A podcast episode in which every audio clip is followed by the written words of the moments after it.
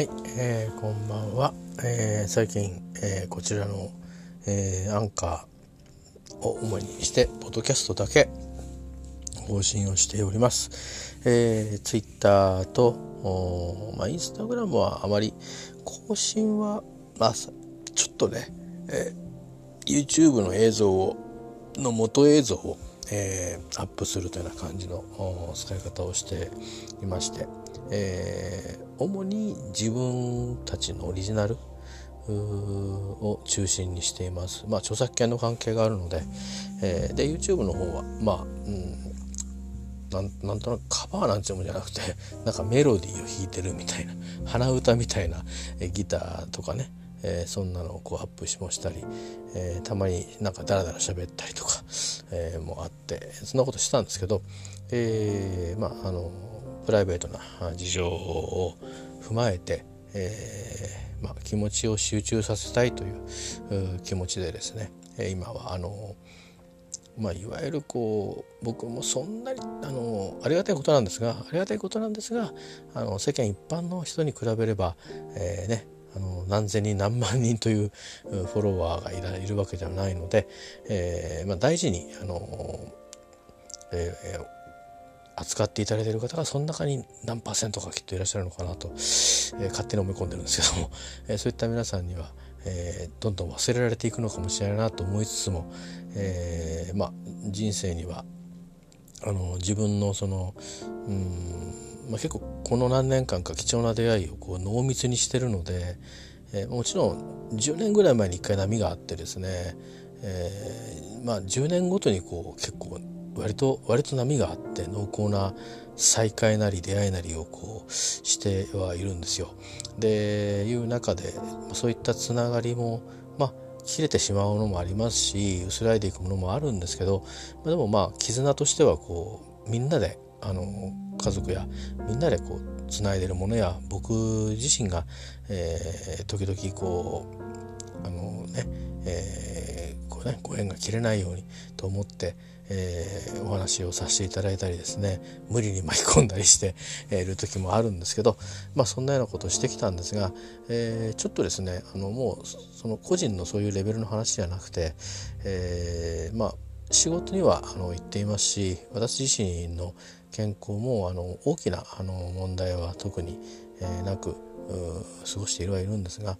えー、まあプライベートな事情で、あのまあ、SNS や、あそうですね。まあテレビぐらいは見ますけど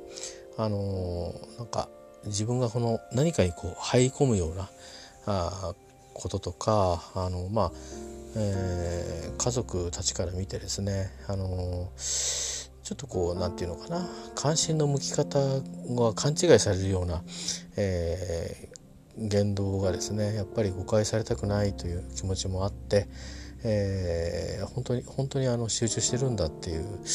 あの気持ちの向き方向は一歩一個なんだっていうところをですね誤解されたくない気持ちがすごく強いので、えー、今はあのそういうことで、えー、まああのいわゆる有名どころの SNS はしてませんと。でこのアンカーポッドキャストでおしゃべりなんですね。で大概、まあ、いいのか悪いのか本当はこの時間も寝てるべきなんですけど今日はちなみにあれですあの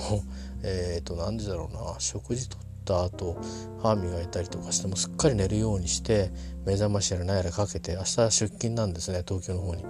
えー、明日とか起きたら。なのでもうこのまま寝落ちしてもいいぞぐらいな感じでタイマーセットしたら寝落ちしてですね案の定、えー、9時から12時ぐらいまで、えー、3時間ぐらい1回寝ちゃってるんですよねこれはいいかどうか別なんですけどでもあとすぐもうあの夜のいろいろ必要な薬も飲んでいつでもこのままパターン9とできる状態になってるんで、えーまあ、いつもよりもいい感じで、えー、準備が整っていると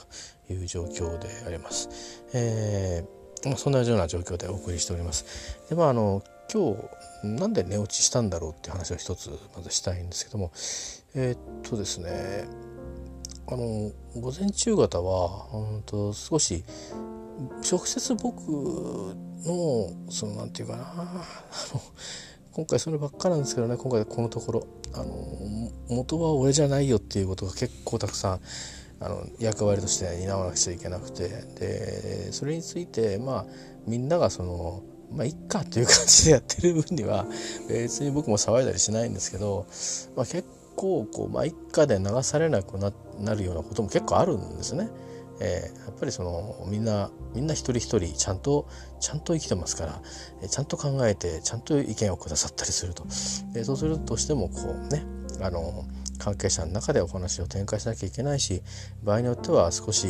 あの何て言うのかなあの変に変にオブラートにくるんだりしないでですね本当に何をしなくてはならないんだろうかということも含めて、えー、お願いをこうしなきゃいけないことがあったりお願いの前にちょっとこんなこと起きてますよと。でもし次こういうことがあったらこんなお願いしなきゃいけないかもって言って予告編みたいのを打たないと急にびっくりされたりするようなことが、えーあるのでそんな連絡をしたりすることもあります。でもちろん多くの場合ですねもしかしたらこんな風になっちゃうんじゃないでしょうかってことを申し上げてることが結構多いんですよ。なんだけどあの、まあ、私たちもこう全員記憶を教えた人ばっかりではなくて、まあ、この2ヶ月ぐらいで会ったばっかりの方も多いのででなんで僕がそういうこと言ってるかっていうところまでご理解いただけてなかったりあるいは理解できるけどいいじゃんっていう人もやっぱりいらっしゃるんですよね。これ悪気はなく、うん、あのそれは僕も多分あの年齢を重ねたりすると同じようになるんだろうなって思うんです。えー、ま、なんですがそれに関して、えー、いろいろとちょっとおかしな形で返信が来ましてですね一応まああのあのそういうちょっとこう他のあの僕たちの内部の話じゃなくて、えー、まああのクライアントに相当するようなね社内なんですけどクライアントに相当する部署からのあの問題提起とかクレームみたいのが、えー、来ていたのであのまあその僕の報告すべき人だけだとあの抱えさせるのが重たいなと思ったのであのまあ僕たちのもっとその上の親役の人たちにもお伝えして何だったらあのいい血を授けてもらえないかなぐらいな、まあ、そんな前向きな、あの柔らかい気持ちでそうしたんですけどもその、まあ、コピーを送った方からこうしませんかみたいなのが来ていや別に俺決めるわけじゃないんだけどなって一瞬思ったけどもなんで俺が聞かれてるんだろうって思ってで僕は別にそれについて文句言ったりとかしてるわけじゃなくて文句言ってるのはあのもともとお客社内顧客の方なんですよね いいんですか？そんなことしてみたいな。であとはもともと確かにその最初にこの話の仕事を聞いた時は関係者みんなおかしいって言っていたんですよ中の人間が。それもあったんでその話は一旦してますけどまああのこれはあの強い依頼があってやることだからあのそういうふうに思ってやってくださいって言われたんでもう命令が下ったと思って、えー、そういう命令で僕は言わざるを得ないからあのそういうことでみんなに案内してくださいってお願いをして僕は仕事は終えてるんですね。ただあの時あのその方も別にその方が企画したわけじゃないんですけどただそれを受け入れて実行しちゃってたんでいやそれまずいと思いますよって話をしたんですねですからそのした通りうちの方は多分問題になりますよって言ってたからその通りになっちゃいましたと。いう話をしたんですよ。で、もろもろあって多分ですね、まあ私と同じようにですね、ちょっと持病を持ってる方なんで、おそらくうんまあ相談しに行ったんじゃないんですか？でその方が見てまあその方っていうのは僕と割と長く、うん、ずっとじゃないんですけどまあ一番僕がこう病気でひどかった時を知ってたりとかあしてまあ距離感近い人なんで、まあ、ある程度はバイアスをかけて あのきっとこうなんだろうみたいななんかお前また力んでんだろうみたいな感じで あの思ったんだと思うんですけど事の真相は別に僕はど何にも関係してないんですよ はっきり言ってなんか別に僕が騒いだわけじゃなくて僕は単にレポートしただけなんですけど急に言ったらびっくりさせるだろうからあらかじめあのあの、ね、必要なことがあれば、まあ、ご本人あるいは前の人が寄ってたかって助けてくれればいいなと。で僕には全く判断する権限もないですしアイデアもないですし経験がないですからね。だしもともとそのことに関してあのできできてないからやりなさいみたいなことをよその部署から言われてで銭の方が「分かりました次はやります」みたいな約束をしたのも引き継いだだけなんで。でうんっていうねどっちしても僕はなんかみんなの板挟みになってる立場ででお前が決めろみたいなこうしてやったからいいだろみたいなことになってて。もっと柔らかい言い方なんですけど。でまあまあでもまあ別に内容自体はあれなんで、まあ、こっちとするとよくわかんないですけどどうやって決まったのかわかんないですけどもしこれこれこういう方々がみんなご存知だったらそれでいいと思われますがみたいなことで返してまあそれでみんなもう調子終わってるんだよってことでなんか俺だけなだめにメールしたみたいな。だから勝手に怒ってるみたいにして思ったんですかね。そのその誤解のされ方がちょっと残念だったなっていうのがうん仕事ですからね。あのちゃんと理由があってそういうことをしてるんでましてやその自分があのとその方はそあのそそんなあのいつもぶつかってるような関係じゃなくてむしろ僕はリスペクトを持ってる人なので丁寧にあの対応してきたし今回もそうしたつもりだったんですけど多分受け取った方が少し困られてたのかもしれないです体調のもありますしそういう重たい球が重たいっちゃ重たいんですよねその先読みをすると。だから先に教えしたんですけどいきなりドッカーンとね、あの10件もクレーム来ましたとかっつって 相談したら頭抱えると思うんで、えー、だけど僕らは長いことその早く役の担当してきた人間なので分かるんですよね。何を言われるかっていうのは、えー、ある程度。でそうでないことを期待してるんですけどただあの兆候が見られたのでお伝えしたんですけど、まあ、そんなことを相談していたじゃないですか。そしたらこいつが騒いでるんだみたいだから大丈夫だよ。俺は何とかするよみたいな感じになったのかなって気がしますけど。結局全部そのなんだかんだ最初からそのこうやってやってくださいみたいな言ってたそのタブも全部解き伏せて、えー、決着をつけてくださったみたいで、まあ、なので、まあ、とにかくどういうふうに思われたかももはやどうでもいいのであありがとうございますということで。それからまああのいろんな仕事の流れで僕は実は単純にコピーする仕事しかしてないんですよね。だけどそのコピーした後渡す時に僕なもんですから自分の部自分のその社内担当する社内顧客のですね。でなんていうかあのー、うん。あのー、そうすると僕にこう来るわけです やっぱり。当たり前ですけど。担当者みたいな感じでね。そのこの県のこのフロアの担当者みたい。だけど実際にそれをそのいろいろみんなにやってくださいってこうやって書いてくださいとか言ってる人は別の係の人なんですよ。えー、だからそれがどうしてそうなったかもよくわかんないんですけど そういうことになっちゃってるんであのその方たちがそういうふうにしてなんでこんなこと言わなきゃいけないんですかっていうのをもともとその銭の方と揉めてたりしてるんですよ。でそういうのもずっと見てきてたりしてるんでだからあのちゃんとこれしなきゃいけないなと思って新しいそのまあリーダーも変わったんで、ね新しいリーダーの方に「ちょっと心配があるんです」っていう話をしてでそちらどうなんですかって言ったら「うちは問題ないです」と「慣れてます」ということで ああ違うんですねでも僕たちは多分こういう観点2つの観点で問題をあの感じて抵抗をしてしてしてくるというかいやそれはちょっとまかりにならないんじゃないでしょうかみたいな問題提起が噴出する恐れがありますと。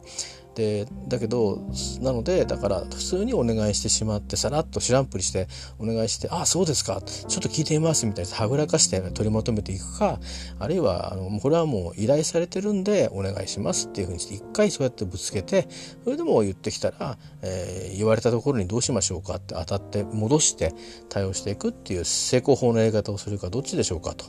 いうふうにして選択してもらったんですよ指示を。とにかなんか何かないとその方たちにはやりづらいと言われたんですよ。一体何を根拠に僕たちはこれ依頼するんですかと依頼するけどやってもやんなくてもいいってことでいいんですかと言われてうん本当はそれでいいいいと思うんだけどね俺はねでもそうやって言われてないよねっていうことで結果的にですね、うん、そあの全部あのもうあのあれですあのいろいろ出てきたきつい条件が全部緩和された情報で調整がなったと。いう答えで、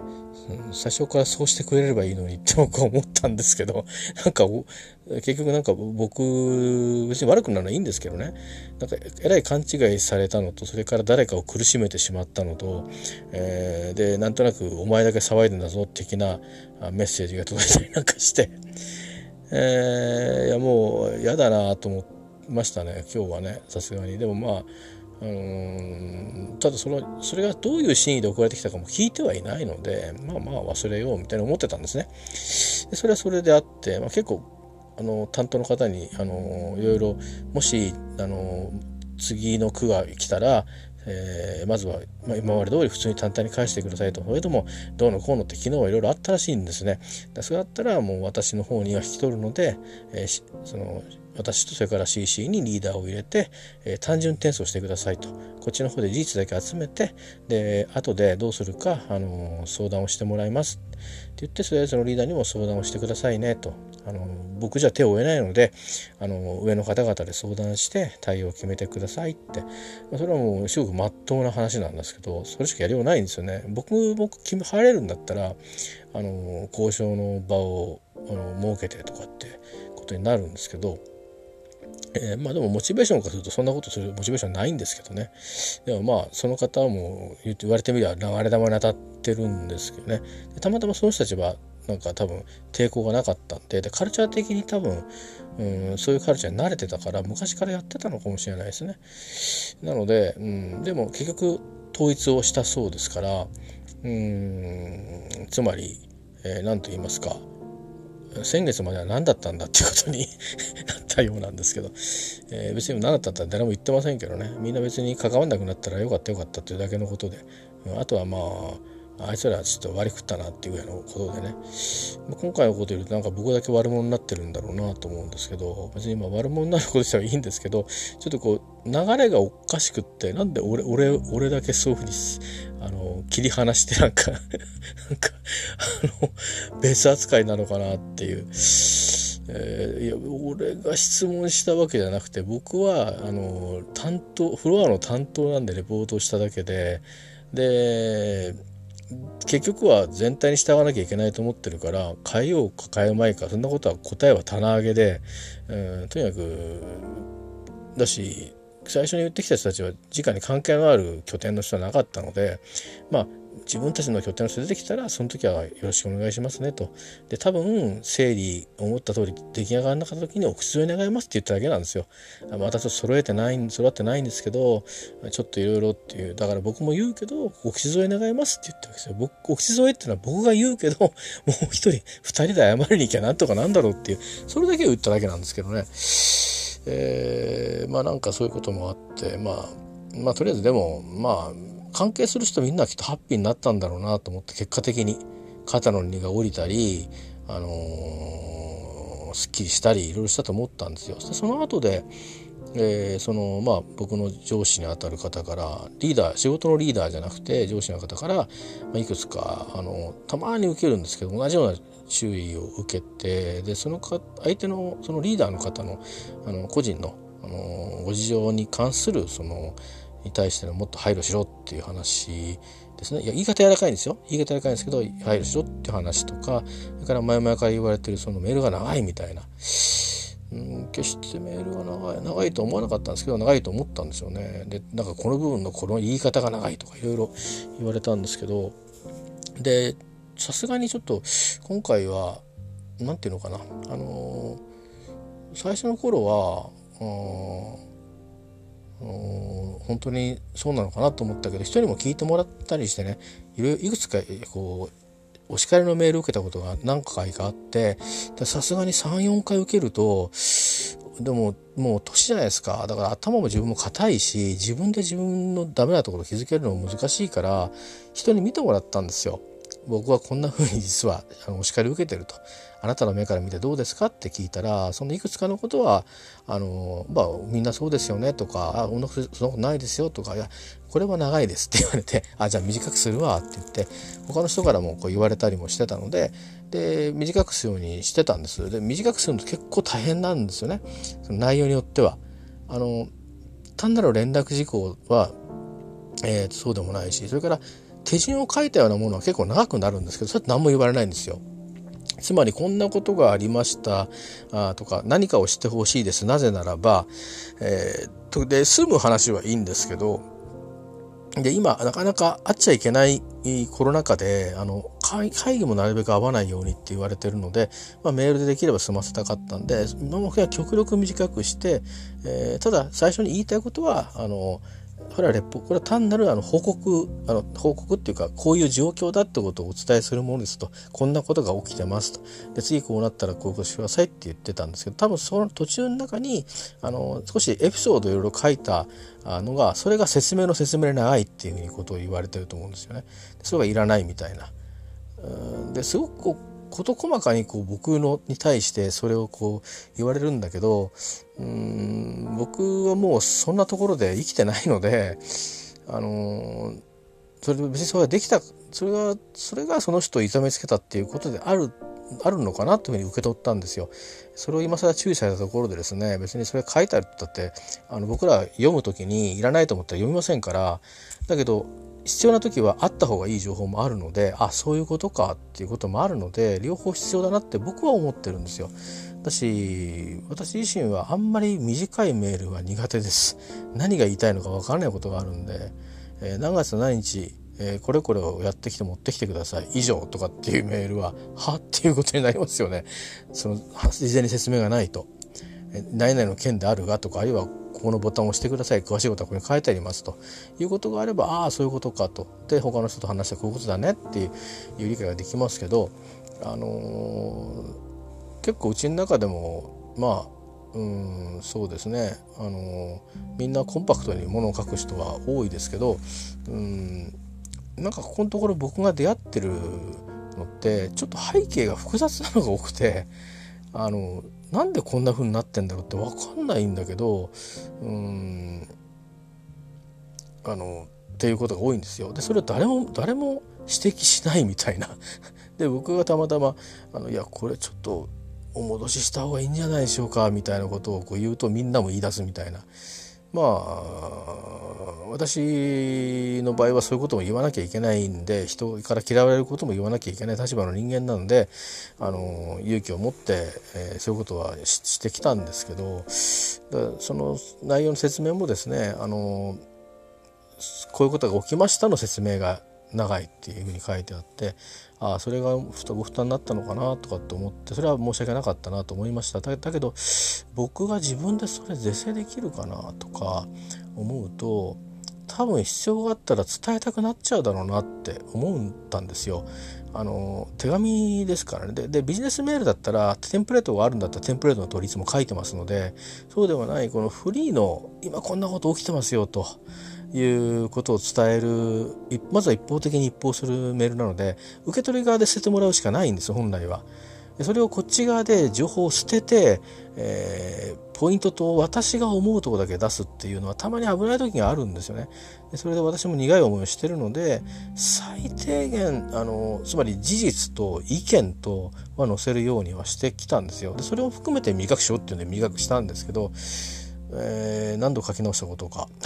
ちょっと無駄な時間を無駄なコストを使った気もしますけどでも後々のトラブルが起きた時のことを考えると必要だなというふうに判断したのでこれは必要だと思ってそうしたんですけどまあそんな指摘を受けたんであこれ俺自分で直せないなと思ったりい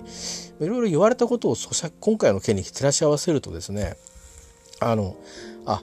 これは俺自分で直せない という考えに至りましてえー、どうしようかな。といつもだと分かりました。気をつけますって返しておしまいなんですけど、うん、でこれについてはちょっとこういう点で考えたんですけどって必要だったらそりゃあの僕だって考えなしにやってたわけじゃないので、えー、釈明もさせていただくんですけど、あの今回はあのしっかり反省文ということであの出させていただきました。でこれは長いメールですと。でこのメールを最後にもう長いメールは出しませんと、えー、宣言をして、えー、でなぜなさないかっていうこともその後ろに方策を全部書いて、えー、それも含めて一骨一骨指摘に対して、えー、このように受け止め、えー、このようにしたいと思いますっていう一言を、えー、このように受け止めましたと。で私は自分で対策ができないと判断します。なぜならばと、えー、なのでご支援いただけませんか？例えばこういうふうにしてご相談させてもらえませんか？と。で相談、えコンサルを受けて、えじゃあこのちょっと配慮が必要なあのリーダーのためにこんなあの言い方で、えこんなタイミングでこんな方法でコミュニケーションをとってはどうかというようなことをアドバイスいただけませんか？僕自身自分でもう判断できませんと。えー、僕自身もまあその方とは違う病気だと思いますけど、えー、完治しない病気を持って仕事をしています、えー、家庭も持っています、えー、まだあのこんなことで会社と揉めてどうこうとかっていうことになるつもりもなければ円滑にこれからも仕事をしたいと思っているのでそのためにはもう自分の一人の力では無理だなという判断に至ったので、えー、そのように書きました。でそういう、まあ、メールをこう書くのにまあ大体3時間ぐらいかかりましたかね。でもこれは一つのターニングポイントだなと思いまして私がこれからまあもっともっと何て言うかな人の言うことを柔らかく聞けなくなる年代に入っていってしまうだろうなということをなんとなく今回のことで察知したんですね自分のことを。えー、まああの他の人たちはみんなねなんか元気な方も多いですけど、うん、僕自身はいろいろ家計的な病気もありますし自分の持病以外にたくさんこう不安を抱えているので、うん、なんかあのご迷惑を他の人にかけちゃうこともあるでしょうからやっぱり今のうちからこう素直にできないことはできませんとやっぱり言える、うん、人でなくちゃいけないしああじゃあじゃあここにはいらんないなあなたはと言うんであればあいられない人になるべきだし、えー、まあそんなことも思ってそういうことを、あの申し上げました。まあ多分そのメールを起こって態度は2つか3つあると思うんですね。あこいつやましちゃったなっていう人がかもしくは僕はそうじゃなくて僕は本当に真剣に、えー、自分を改善するハウトゥーを考え抜いた結果こうですということを、えー、これをもって反省とさせてくださいと、えー、おそらく書いてはなかったですけど回答が来たのがあの私が聞いた本人からでなかったのでおそらく具合を悪くされたんでしょうと。だとすると私はあの加害者というふうに書きましたけどまあ迷惑をかけた側ですよねと。で二度とこんなことはしたくないと。自分も当事者なので、えー、そんな状況に追い込まれた時のあの辛さあの抜け出せない闇はもう痛いほど知ってるのでもうそれは自分が今回のことはなんか人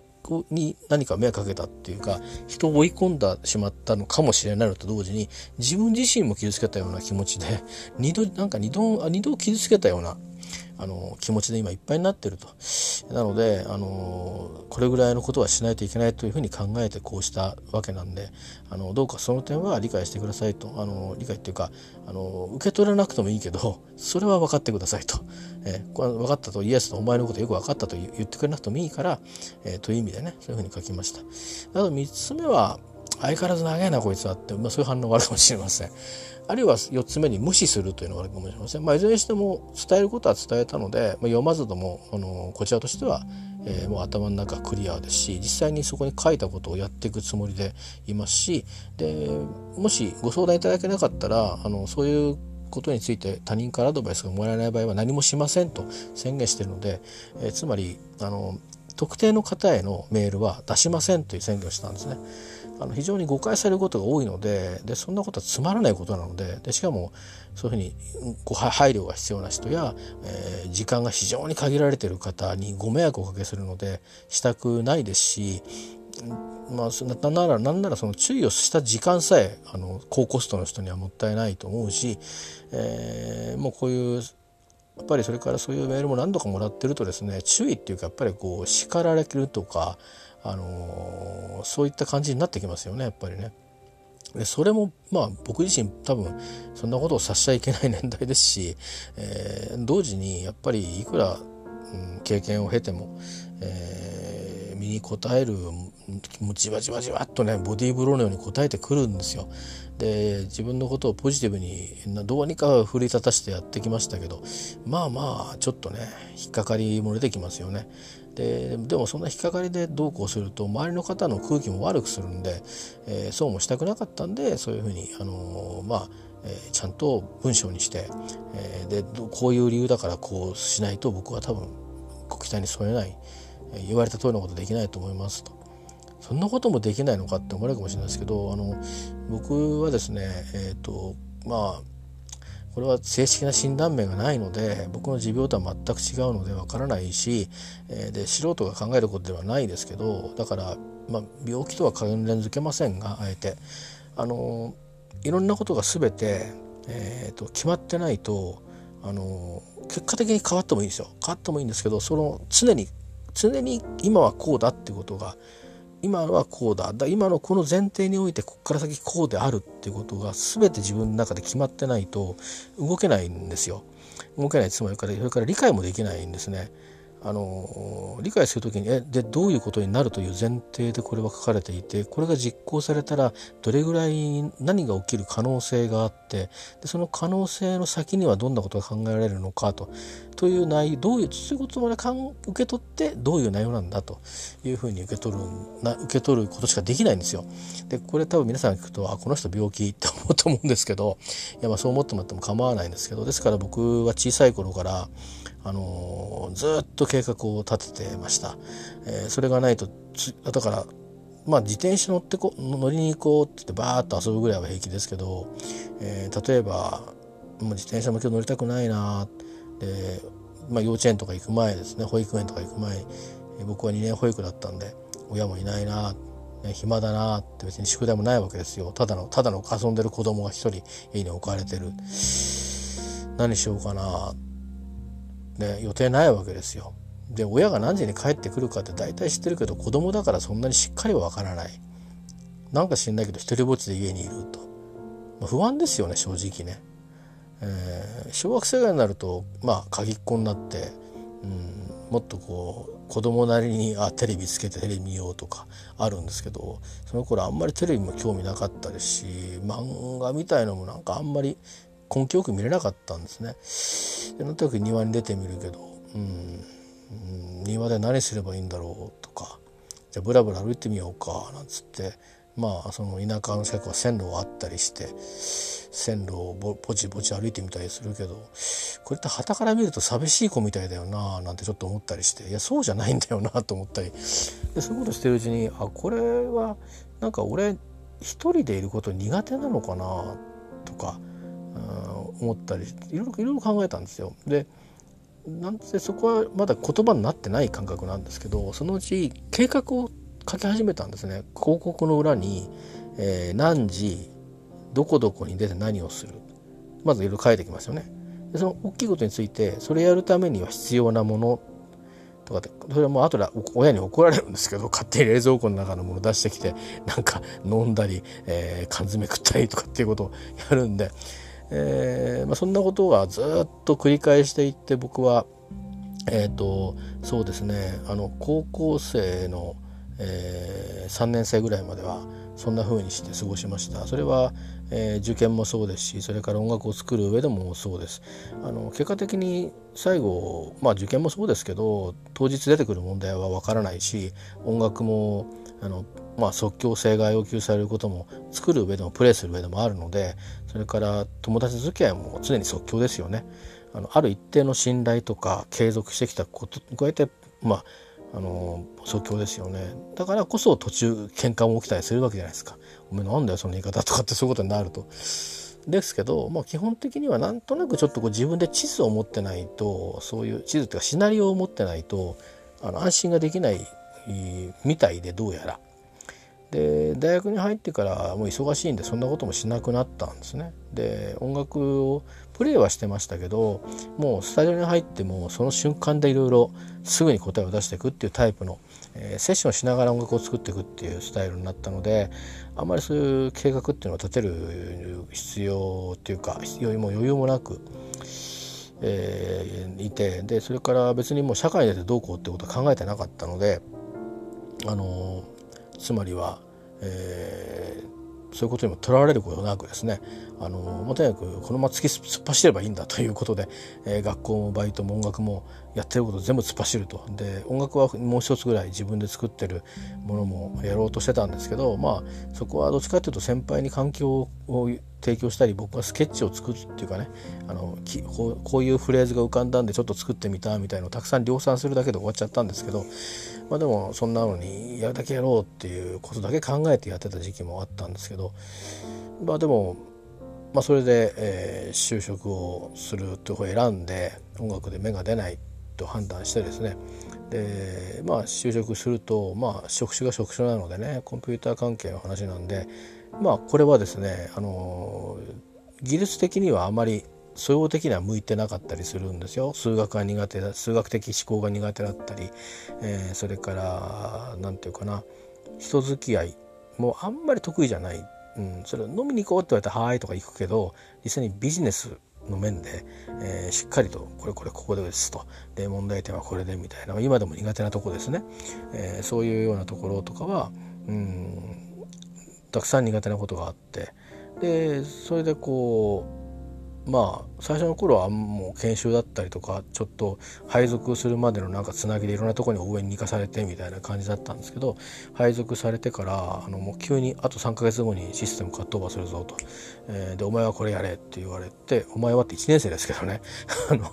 いろんな人と会って決めてこいみたいに言うんだけど会議はいつからだみたいなことで決まってるらしいんですけどそれは伝えられてなくて僕に。で知らないで昼ご飯から帰ってきたら「お前何やってんだ」みたいなことをお客様から怒られたりなんかしてですね。えー、まあ、なんかいろいろこう理不尽な目に遭いながらもですねだんだんにこうあなんか昔々やったあれやんなくちゃ持たないなってことになって、えー、やりだしたんですよね。で自分の部署に数年後、えー、まあいろいろあって戻ってき、えー、ます。移動して。でその時に、えー、まさにもうそれのもっとすごいやつをやってるんですよ。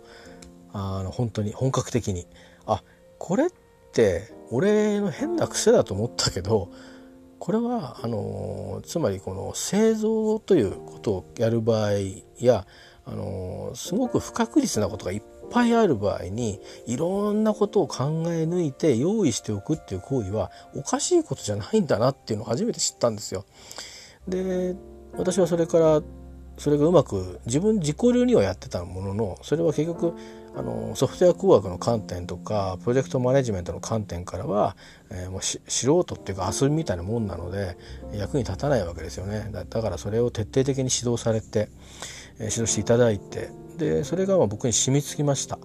えー、でその結果どうなるかって逆言うとそれに頼っちゃう部分もあるんですね。これはまあ本当は使い分けができるのがプロだと思いますが僕はその面ではあまあ本当の意味でプロっていうふうにあのまあ人にはねそれで飯食ってますと言いますけど、えー、でもまあ突き詰めて考えると本当はプロではまだその時はなかったのかなって思います。えー、でそれの後僕はこういろいろあって、まあ、いろんな仕事しましたけどもなんか覚えてないものが多いですけどね。なんかあったら芋づる式に思い出しますけど、えー、とにかくそれはみんなもうお給料もらっちゃった話なんで、まあ、今更どこ行ってもまあまあ誰か知ってる人と会ったら思い出話ができるぐらいで、まあ、その後、まあ、働きすぎで、えー、病気になって、えー、でそうなると今度は自分の周りの環境も変わってるし自分も変わってるし、えーねあの目の前のことやってるだけの時は良かったんですけどだんだんにいろんなものを摂取しなきゃいけなくなってくる。最初はこれもういろいろ来るけど見なくていいぞって言われて見てないです。メールさえも全く見ない。で必要なもんだけ言うからって言われて教えてもらってるみたいな感じですごく情報量絞ってもらって、えー、仕事したんですけどそのうちまああのー、いろいろ回復も進んでオールフリーで見るようになるとあれこれなんだろうっていうことも出てくるんですよね。でとりわけあのなんかそのちゃんとカチッと構成もされて、えー、しかるべき部門がチェックアウトしたものが出てくるものでさえ分かんないことがあるんですけど、まあ、こうやって私みたいにお互いの担当者同士のあるいは他の会社同士のやり取りをしているとこうなんかそれなりに会話になっているようだけど確信全く答えてないとか言葉の意味を取り違いお互いどっかで取り違えたとか何かいろいろ出てくるんですね。それとかうんそのまあ確かにこういろいろデータがいっぱい入ってついてるんだけどでそれぞれ何なんだっていうそのメールが長い短いってことも大事なんですけど結論としてこれあのごめんどうやって見ればいいのってこの指示をってとこは全く解説がなかったりとか。でそれは経験者がある人が見るとあことことこ見ればいいんですよ。いつも来るんですこれで。みたいな世界もあるというそういう不調みたいなものもあったりとか。まあそういうものにも経験をしてき、えー、てでも結局やっぱりこう自分の中でこれはこういうふうに見るああいうふうに見るっていうなるわけですよね。それは皆さんにもあると思うんですけどでも結局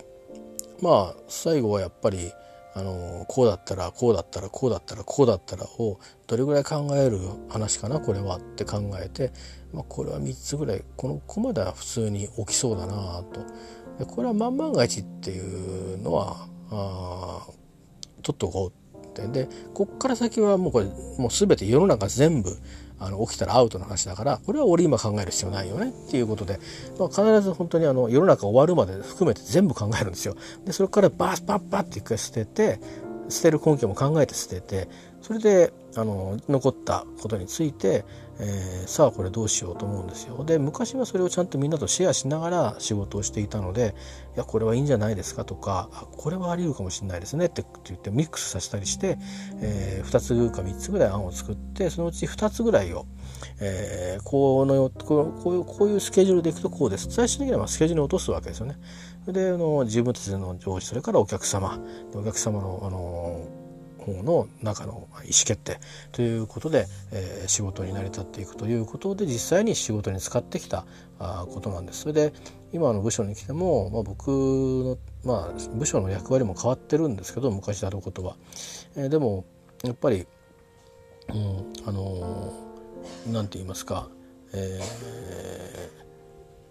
ー、結構そういうあのー昔は何か物を作るが仕事だからあるいは検討するが仕事だからそのものを作ればよくいいわけですよ。えー、ですからそれがまあ2つぐらいあるいは3つぐらい並行して走っていてもバラバラに違う違うフェーズにいたりして、えー、とりあえずどんどんどんどんやっていけばいいんででそれをちゃんとルールもしっかりしてるし使う書類から何からだからどうやってチェックをする何をチェックをするっていうのも大方決まっていてその他に何か個別にチェックをするんだったら何であるかをちゃんと話し合って事前に計画段階で決めておいてでそれに基づいてチェックアウトしていくので非常にその科学的に物事が進んでいくんですね。いろんな人のそのまあ努力の結晶でそういうふうに出来上がってきてるんですよ。でまあ、つまりそのそこで悩まない何をチェックしようかみたいな どうあるべきかの議論は基本的にはしなくていいようになってるしもしそれが必要ならそれを考える専門の部隊がいるんですだからすごくあの僕たちはあのそれでも何、えー、て言うかそれをやるためにはもっとお金がかかっちゃいますよとかあるいは非常にあの、えーね、安全性の面でこんないくつもの懸念がありますと。で持ち帰って提案を持ってきますが、えー、ざっくりとした感覚で今の技術で、えー、この接続方式で乗り切れる方法があるとは思えないので、あの例えばこういう方法はどうですかねとかって感触をねクロージングあたりでカードを探ってああなるほどね僕もちょっと聞いてみとくよみたいな話でお客様とはその前に進めるために常にこう、え、前を向きのお互い向きながらねえー、進めていくってことをするんですよ。あのー、まあ本当にパートナーでもあり時に敵でもあり、えー、敵になこともあるんですよそれは、うん、変な話ですけど、えー、であり最大の協力者でありと。最大の理解者でありと。それからあの次またねお声かけていただく大事なクライアントであり。ですからあの本当にえーと、そうですね。あの形式的に仕事しても構わないです。お客様はビジネスです来てますから。だけどまああの長年付き合っていけばある程度あの胸筋を開いて言いにくいことも伝えなきゃいけないこともありますのでね。お互いにあるんですよ。いや今ごめんちょっとお金をね今これ予算ちょっと取れないんだよねとか予算取れてんだけど執行できなくてなんとかならないとかじゃあこれとこれとこういうふうにしましょうかとかっていうそういうアレンジを僕らはやるんですよね。やってきたんです。でまあそういうので来てるのでつまりそのやり方でしか僕はやっぱり扱えないんですよ。だからいろいろ考えちゃうんですね。で考えちゃってる頭だから端的にじゃあ最終的にこれ一発で書けって言われてもやっぱりそこまではまだあのここの部署に慣れてないんですね。なんでそれが必要かっていうと今の部署っていうのはあの全何かものづくりみたいにこうストーリーとしてつながってる仕事ではないんですね多くは。一個一個全く別の仕事なんですよ。でそれのなんとなくグルーピングされてるところの担当者が分かれてあのアサインされてる状況で僕はあるある領域にアサインされてると。でもともと他の仕事も手伝いさせてもらって覚えたりはしてるんですけど、まあ、今はそっちをやってますってことなんでそっちの責任から見て、えー、どういうふうに関わってるかなで僕が何をしないとこうこの人ほっとくとこの人は何困っちゃうんだろう。俺やんなくても俺は困んないけどと、うん、来たもん出したので済むっていうことなんだけど。あのでも今それ確認しなかったらそれっきりになるなと思っていた矢先に、まあ、何もなかったらまあスルーしちゃえってぐらいな感じであの腹はくくっていたんですけど、まあ、たまさかいろいろ来ちゃったのでそうするとそのああタラレバでね先月考えたことにはまったなっていうことになってそうすると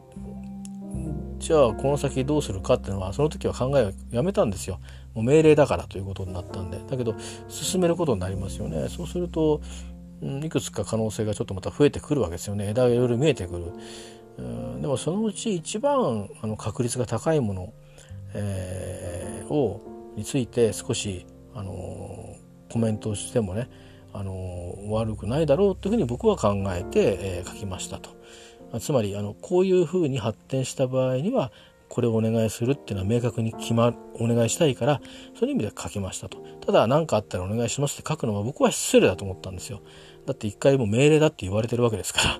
えー、命令だって言われてるのに命令されたんだから黙って言うこと聞きゃいいものをいやそうじゃなくて、えー、ちょっと力貸してくださいって言わなきゃいけないんで僕は誠意のつもりで書いたんですけどそれは余分だという、えー、ことなんで、あの、それは正直あのどう思ったかっていうと普通こういう時って結構怒っちゃったりとかねいろいろあると思うんですけど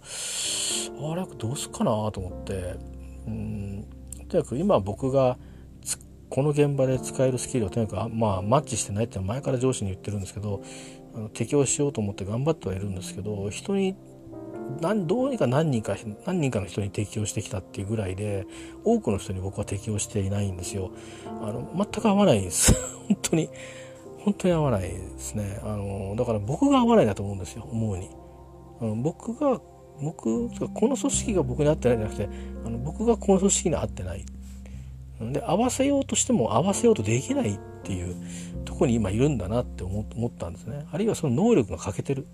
うん、だからつまり僕に問題があるという理解をしていてだけど僕は稼がなきゃいけないんで学校に行ってるわけじゃないのでなんとか、うん、なんだかんだ言われながらも行かなきゃいけないと思うんですけどただまああの時にはねダメなものはダメというかすいませんできませんってやっぱり言わなきゃいけない時もあるんだろうなと常々思っていたんですね。そんなことで1年間過ごしてきたんで。やっぱりこううん何て言いますか何かしても別に誰かから感謝されるわけでもないですし、えー、例えばまあいろいろ何かあると賞をもらう人います。でも賞をもらわなくてもね仲間内で俺たちよくやったよなっていうようなあ連帯感を持った世界にしかいなかったのであるいは一人で作り上げる仕事をみんなでやってる時でもあれだねちょっと飲み行くかとかいう感じでねあの、まあまあそのお互いお互いをリスペクトしてる中で、えー、また明日頑張ろうぜみたいな感じの中で生きてきたので僕はあんまり人付き合いが得意な方ではないんですけどもあのそういう僕を借り出してくれる先輩方あや同期がいたりとかして本当に伝えてもらってきてこれたんだなってことを今やっともうもう人生のキャリア終わるんですけどそんなことも思ったりして今こう放り出された状態で全く経験のないところにやってきて、うん、いろいろこなしてはいるんですよ。こなしてはいるんですけど根本問題にこうぶち当てたりするんですよ。いろんな変更があると。移動ね引っ越しがあるとか、えー、管理する部署が変わるとかあそういうことになるとルールが変わるんでルールっていうのをルールって何ですかっていうこと考え抜いた人と考え抜いてない人と形式的にこうやれって言われた人最初に言った人が正しかった人となんちゃってでな覚えちゃった人ではやっぱ違うんですよね。えー、まあざっくり言えば厳しい現場で育った人と厳しくない現場で育った人と大きく違いますので厳しい現場で育ったから必ずしも正しいことをするかってそうでもないですね両方とも正しくないですその時代に合わせて変えなきゃいけない、えー、んですよ、えー、というふうに僕たちは会社から習っている。えー、ですね。だから答えないんです。あのこれだっていう答えはない。毎回考えようっていうのが答えなんですね。で僕はあの愚直に毎回考えなきゃなっていうことで考えるんですけどそうするといやちょっとっていうことになることがこの現場では多いんですね。だから、うん、なんだろうと思ってそのずっとその僕の中にはダブルスタンダードで生きていかなきゃいけないっていうのがあってそれはもちろんものづくりの時も時々あるんですよ裏技を使わなきゃいけない時はでもそれはもうお互い分かってそれしかないから、うん、それしかないしものづくりが遅れたらあの僕らの仕事は遅れでは済まないんですよ。もうこういうことしますよっつって世間に発表したりしてますからやんなきゃいけないんですよね。それからそれを待ってる他の企業さんもいらっしゃる。他の企業さんの下に他のお店もいらっしゃるとかね。それから他の人たちも、あ、こう出るんだったら使ってみようかなと思ってくれてる人たちもいる。それを裏切るわけにいかないわけですよ。だから、マストなんですね。よほどの天変地異がない限り。たまにありますけど。えー、ですけど僕らの今の仕事はそこまでのあの対外的な責任を負ってるわけではないんですけどただそういう対外的責任を負ってる人たちを支えてるのでで多くの事務を引き取ってるんですけどでもお願いをしなきゃいけないのたくさんあるんですねこうしてくださいああしてくださいって書いて返してくださいっていう時になんでなのって考えさせちゃうとその人の思考力を奪うわけじゃないですか。で僕はそうやって奪われてきたんですごく嫌なんですよ。なんだよこれっていうのは 考えろよちょっとっていうのはもう散々嫌な思いしてるんで嫌なんですね。嫌っていうかもうそれだけは僕さすがにしたくないと。せめて僕のこと知ってる人もたくさんいますからえなんとかさん言ってんのに何やってんのっていうふうに思われたくもないしそれはもともといた部署に対しても失礼だなっていうか恩返しができないなっていうふうに思うんでまあそれについては割とナーバスになるんです。だけど中にいるとだんだんそこら辺の感覚がまあぼやけていくんですよ。みんながいいじゃんこれでっていうとかこれでいいですってもう言い切っちゃってえでもこういうところはいいんです。この通りやってくださいっていうことになるっていくんで。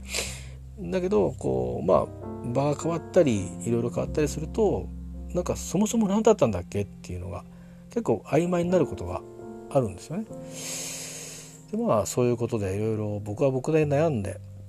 行動したんですけど、まあ、で結果的にその困ってる人たちはみんな困んなくなったんだけど、まあ、なぜか僕だけですね、えー、まあ、僕が最後にこうまあいつでしょうね来月物を送るんだと思うんですけどその時のために、まあ、の解決も出たんで僕もまあそういう意味ではその意味では嬉しいんですけどもありがたいんですけど結果的にま僕には宿題だけ出て、えー、人事的な宿題ですね、えー、指導が出てでもこれ何度目かなんですね。だからこれもうダメだろうな俺と思って。もともとフィットしてないことも何度も言ってるっていうのをこの間も他のことで面談の時に話をして、えー、ただ文句言ったわけダメなんぞって言ったんでああもちろん当然移動規模は出してますって話をして。えーね、出したって別にこれ結婚みたいな問題ですから一人手がなかったらこのままここで頑張らなきゃいけないんで僕は僕はここでのこともちゃんと考えて一生懸命やってるつもりですっていう話もして、えー、まあそういうことをねあのなんて真面目な話してんだろうなと思う思うんですけど、まあ、そうやって日常僕はなんか息を抜こう息を抜こうと思って生きようとしてるんですけどどうも周りが息を抜かしてくれない感じがしてるんですよね。人のせいするのが楽なんでこうやって言ってるんですけど本当は僕はやっぱり不器用なんだろうなって思うんですね、うんまあ、器用だったらねあのこんなとこでくすぶってないですよ。第一病気もしなかったと思いますよ。もっと他の人にもうぶん投げてとかもうもっと今今やってるようなお手上げっていうのを最初にバーンとお手上げにして「もう知りません」っつって入院しちゃうとか何でもないのに。それぐらいにずうずうしくやってあの放り投げるぐらいの、えー、あのことをしてで少しやってから登場して「あすいませんでした」っつって「また合流します」ぐらいのことをやるそういう知恵がきっと聞いたと思うんですけど今ならそうやってねそんなことも思いますけどその当時はもうまっすぐまっすぐこう 考えてますからそんなこと考えないわけですよ。あれもやんなくちゃこれもやんなくちゃこれもやんなくちゃお願いしますねお願いしますねお願いしますねとで上司に相談しても無理ですって言ってももうちょっと頑張れっていうそういうことでえー、ですからそれから人が足んないです。お金が足んないです、えー、言っても分かったなんとかするって言われたけどよく考えたけどさなんで俺たちが払わなきゃいけないんだっけ？まあ、お金の交渉して取ってこいみたいなことを言われたりとか。まあとにかくね今から考えたらひでえこと言ったなっていうこといっぱい言われてですね。それをまた俺がやるわけですよ。でだからやるたびにもうどんどんどんどん病んでいくわけですよね。でしかも家にほとんど帰らないで仕事して、えー、わずかな時間帰ってまた会社来るみたいな仕事を延々やってますからあのー、まあ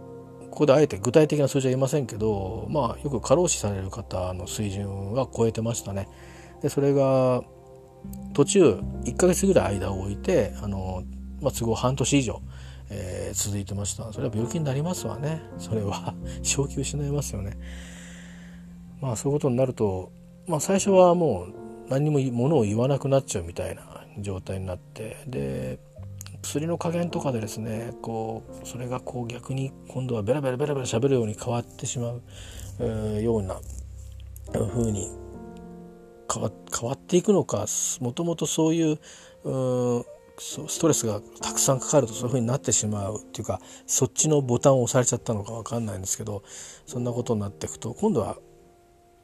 あの黙ってる時はあの家に一緒に住んでる人はなんかずっと何も言わないし何してんだろ生きてんだろうか死んでんだろうかっていうことになってるんですけど今みたいなよりもですよもっとこういろいろ喋ってる時に、えー、すっごい早口でなんか理屈をバーって言ってるとかなると周りは気持ち悪いですよね。職場ではある程度こう上司があこいつ暴走してるなと思うと止めてくれたりするのであれですけどでもやっぱりちょっとこう何て言うかなあの研ぎ澄まされていくんでね感覚が。でよく存在になるとかっていう話もあるんですけど最初の頃はそんな傾向もありましただからあの出るとこ出ようかみたいな あのことを口走ってしまうとかねそんなこともありましたけどそのうちあのそういうことはいけないんだっていうことをやっぱりお医者さんから、えー、指導を受けたりしたやめようって言って、えー、どんどんどんどんこう是正しながらやっていっていくんですけどでもその過程の中でやっぱり家の中でも同じことが起きてるんですよね。で会社の方は人も入れ替わるしビジネスだからどんどん割り切ってってくれてるんですけど家の中って残っていきますから、まあ、そのダメージが今になっていろんな意味で僕に全部返ってきてるんですよ。えー、だからそう思うとねなんか自分が不器用だったがためにあの僕は自分の人生を自分でぶち壊してしまっていて、え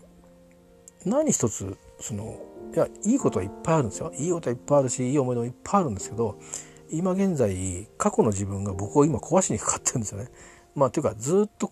私がかつて壊してたの気づかなかった誰かが不快な思いをしていたものがずっと積み重なってるものを一気に「はいこんだけみんな困ってたからよろしく」って言ってボーンとつけ届けが来たみたいな状況になっててでそういうのも日々こう最近気づいてきた。多分まあ症状が良くなってきたからと思うんですけどかなり。だいぶ長く付き合ってますからね。もうもう先生にはもうあと12週間で終わりにできませんかって最近言うぐらいもういいんじゃないですかねもうっていうふうに言うんですけどいやちょっとダメだなっていうふうに言われちゃうんで、えー、何がいけないのか分かんないんですけどね。あの、まあ、もちろんあの薬を急にやめるといろいろ悪影響が出るからっていうことがあるようなんですけども、えー、まああのそんなようなことで、まあ普段その日常も僕は僕で悩みを抱えて生きてるんですね。でそれは別に職場にはあまり関係ないことではあるんですけどまあでも実はこの移動してくる時にそれが問題になったんで本来僕はすんなり移動してはいけないっていうように医師から言われたんですけど、家庭の事情で移動してくることしか選択できなくなっちゃったんで事情を話さざるを得なくなって、えー、職場の上司たちに実は私はこんな事情を抱えてますと家庭に不安ありということをですねあの申し述べるに至ったんですね。でその状況はだいぶあの僕僕自身が気をつけるというかもう意識してとにかく抑えて抑えてることで多少良くなってるんですけどちょっとでもその普通に何かあのなんか普通にこう僕は別になんか何かをこういい解き伏せようってわけじゃなくてあこれこのことはこうでこうだよねっていう話をいつもの会社で喋ってるようなペースで喋り出すとあのなんかえっ？てなことになって あのキュッと緊張が走るみたいなことでですねなんかこうちょっとねおかしなことになってるんですよ。だからまあ別キャラでずっと生き続けなきゃいけないような宿命をこっちはこっちで追っちゃっていてで元をたどったら何が悪いんだっていうと別にうんどっちに立つかなんですけどね。あの僕自身がとっても不器用だったっていう。だからあのね、助けを呼べなかったし言われたことを断れなかったしとか嫌なものは嫌だと言えなかったしっていうふうに立つかあなんですけど、まあ、僕はでもそれに立っちゃったらそんなこと言ったら、ね、自分をただ否定しただけで生まれてきてごめんなさいになっちゃうんでそれも寂しかろうと思うのでやっぱり素直にあの時働きすぎたんだなと。まあもう本当にあの事実としてそうなのでそこだけを見るようにしてるんですね。でもそれにしては随分高い代償を払ってるなと思って今のその職場になかなかフィットできないっていうようなあの自分のそのやり方をこう生き抜いてくるために、うん、研ぎ澄ましてきたものが邪魔をしてたりそれからまあ自分のプライベートもそういうことであの高い高い壁がを作ってきてしまったっていう気づかないうちにブロックを自分で積んじゃったんですね。えー、人を避けるようなブロックを積んじゃったんですよ。僕は避けてないんですけど相手から避けられるようにブロックを積んじゃったんですね。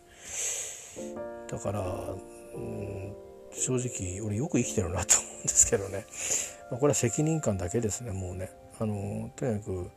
お金を家に運んでこなきゃいけないっていうもうその責任感だけだしそれしか他に